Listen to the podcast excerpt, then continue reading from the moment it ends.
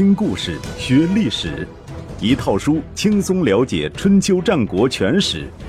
有声书《春秋战国真有趣》，作者龙震，主播刘东，制作中广影音，由独克熊猫君官方出品。第二百一十八集：烟雨之战，秦军最惨痛的大败二。廉颇负荆请罪，以诚易弊的计谋失败后，秦昭王正式向赵惠文王发出邀请，请他到西河外的渑池来会晤，商谈两国和平友好的大事。因为有楚怀王的前车之鉴，赵惠文王不打算接受秦昭王的邀请，但是廉颇和蔺相如等文武大臣都说。如果不去，等于向天下人宣告赵国怕秦国了，脸面上是万万过不去的。赵惠文王不觉苦笑，那就是一定要去喽。罢罢罢，为了国家的面子，寡人我就做一回勇者，去赴那渑池之会吧。当然，赵国方面也做了充足的准备，陪同赵惠文王赴会的。是不辱于诸侯的蔺相如，同时由廉颇统帅大军驻扎在秦赵两国的边境线上，一旦发生事变，则可挥师相救。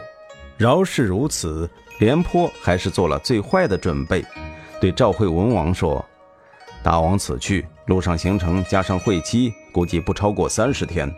如果过了三十天还没见到您回来，请允许我等立大子为王。”以断绝秦人的念想。赵惠文王默默点头，说：“这样的话虽然不吉利，但是形势逼人，也只能抱着最坏的打算去争取最好的结果了。”他几乎是带着英勇就义的悲壮感来到渑池，却没有遇到想象中的刀斧手一拥而上的场面，反而受到了秦国方面的热情接待。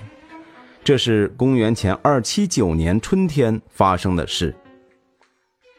也许是我们多虑了，赵惠文王暗中对蔺相如说：“现在下结论为时过早。”蔺相如说：“到了正式会面那天，秦国文武百官齐聚，各国使臣也受邀参加，场面搞得十分隆重。”席间，秦昭王频频举杯为赵惠文王敬酒，赵惠文王也频频回敬，很快就酒酣耳热了。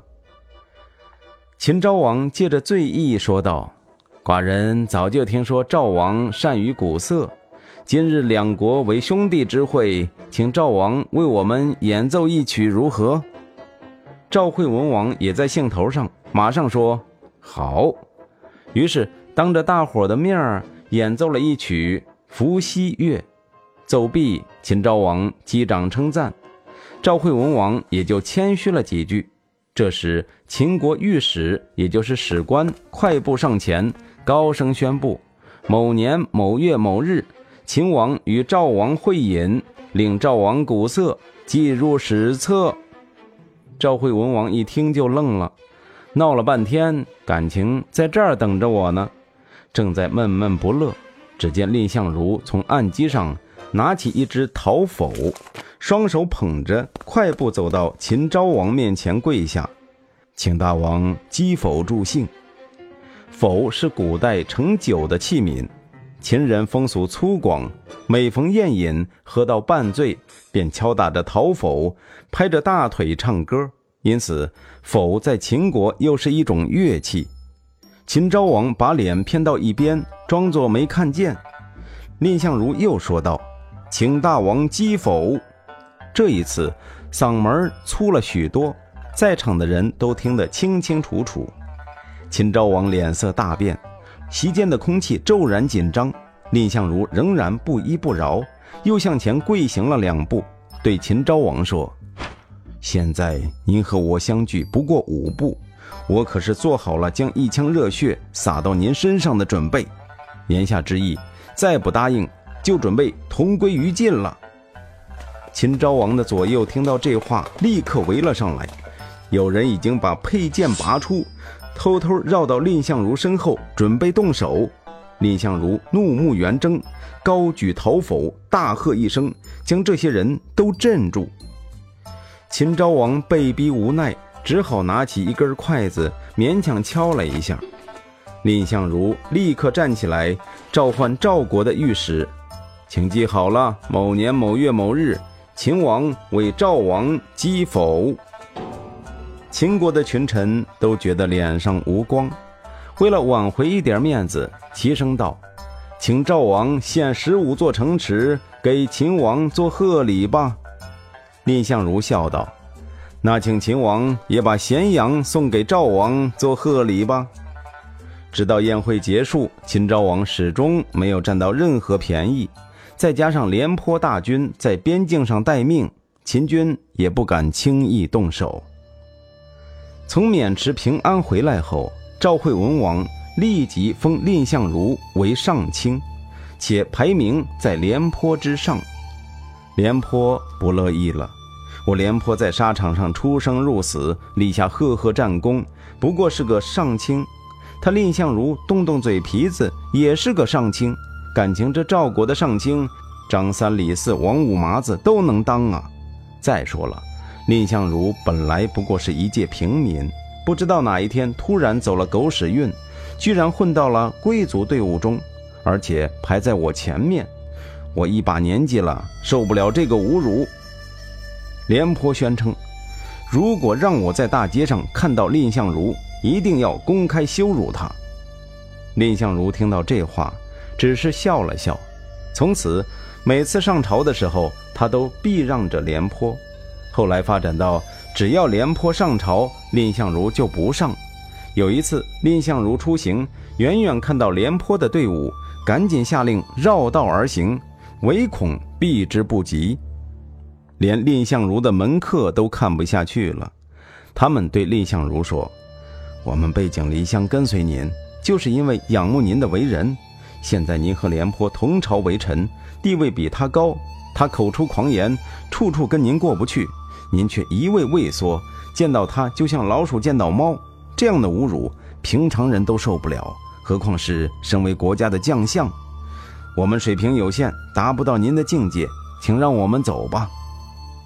蔺相如说：“我理解你们的感受，但是请你们回答这样一个问题：廉颇将军和秦王谁更厉害？”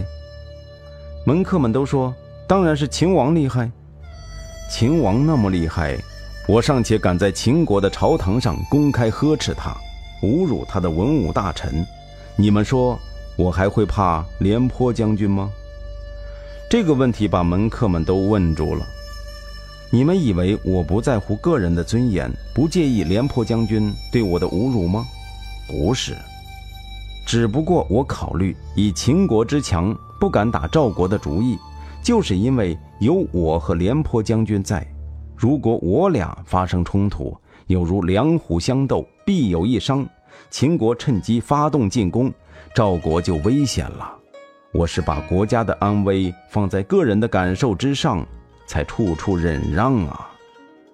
门客们恍然大悟，都拜伏在地上说：“恕我等浅陋，不能体会您的苦心。”事情传到了廉颇的耳朵里，这位自我膨胀的老将突然明白了自己与蔺相如的差距，很快做出了反应。他光着膀子，将一根荆条背在背上，由自己的门客引导着前往蔺相如府上请罪，说：“我老糊涂了，不知道您如此宽宏大量，真是惭愧。”蔺相如连忙将他扶起来。替他拔掉荆条，穿上衣服，两个人从此心无芥蒂，成为了至交。在中国历史上，负荆请罪是一个十分感人的故事，它被改编成各种形式的剧目演出，历来为百姓们津津乐道。廉颇的刚烈和蔺相如的大度，通过这个故事被表现得淋漓尽致。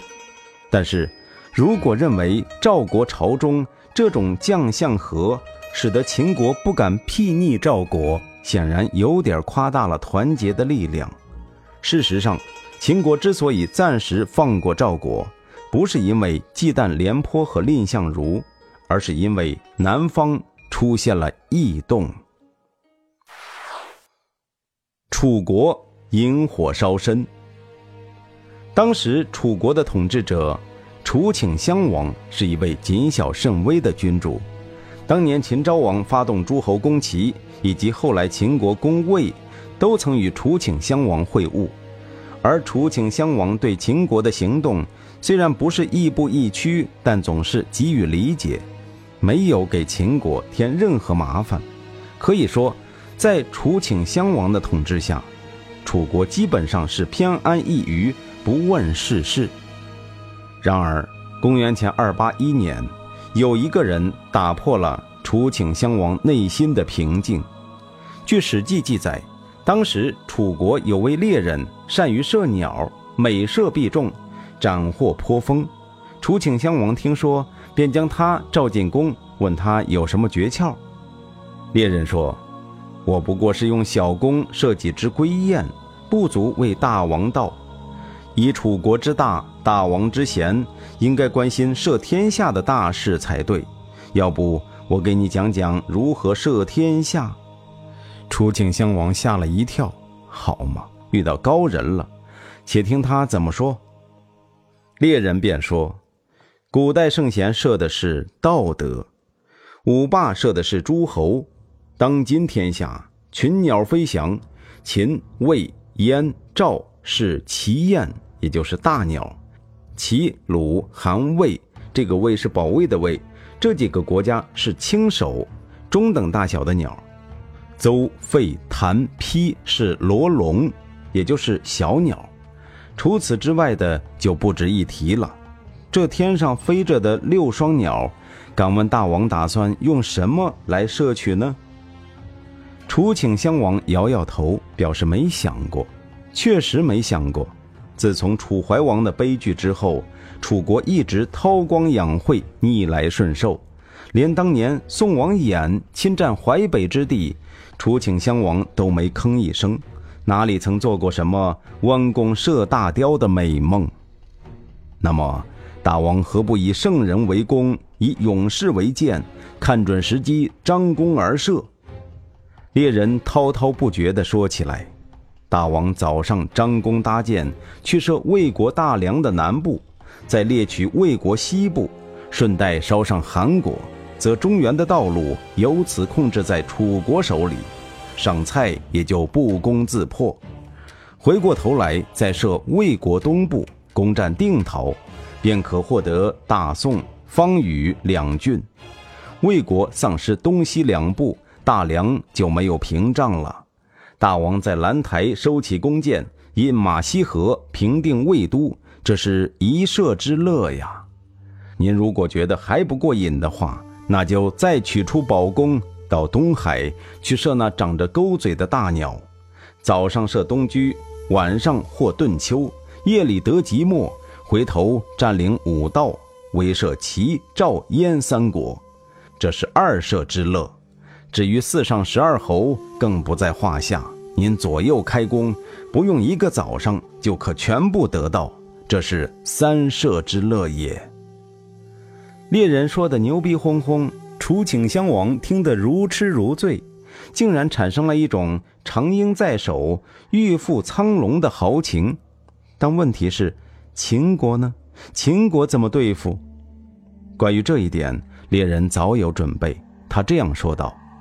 秦国雄居海内，东面而立，左臂按着赵国的西南，右臂遥指楚国的燕郢，利爪鹰击韩魏，垂头俯视中原，高举羽翼遮天蔽日，可达方圆三千里。